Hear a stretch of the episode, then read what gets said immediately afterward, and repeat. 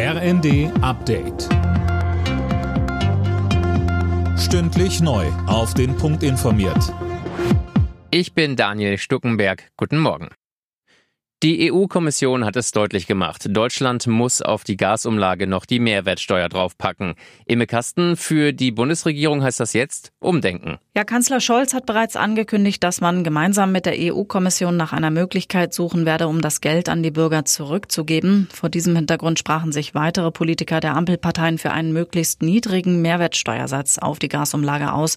Kritik kommt aus der Opposition. CSU-Landesgruppenchef Dobrindt etwa fordert, die Gasumlage müsse sofort um 20 Prozent reduziert werden.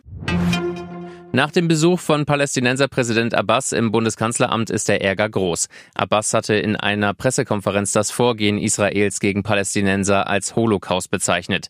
Gerade für uns Deutsche ist jegliche Relativierung des Holocaust unerträglich und inakzeptabel, sagte Scholz am Abend der Bild.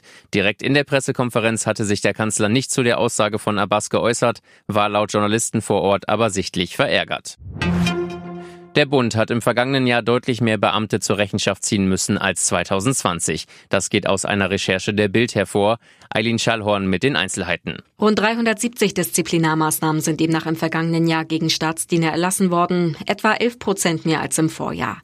Meistens, weil die Anweisungen von Vorgesetzten missachtet wurden oder Beamte sich daneben benommen haben. In neun Fällen wurden Beamte bestraft, weil sie gegen das Bekenntnis zur freiheitlich-demokratischen Grundordnung verstoßen hatten.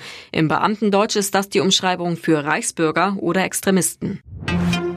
Bei den European Championships hat sich Niklas Kaul Gold im Zehnkampf geholt. Durch einen überragenden 1500 Meter Lauf ließ der Mainzer die Konkurrenz in der letzten Disziplin hinter sich. Außerdem gewann Gina Lückenkämper überraschend Gold über die 100 Meter.